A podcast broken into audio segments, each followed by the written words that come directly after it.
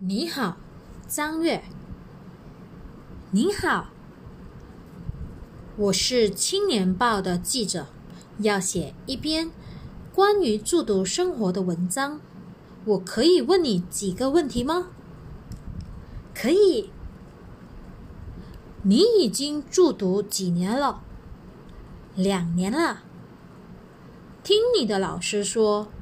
你家住的离学校并不是太远，你为什么选择住读呢？三年前，我看了一部关于住读生活的电影，非常好看，所以选择住读。你的住读生活过得快乐吗？非常快乐。住读好在哪里？第一是可以学会自己照顾自己，第二是可以交到一些非常好的朋友。住读的每一天中，你最喜欢什么时候？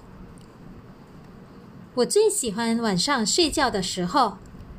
为什么？因为我和朋友们可以一起说话说到很晚。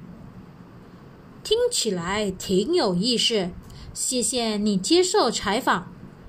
不客气，再见。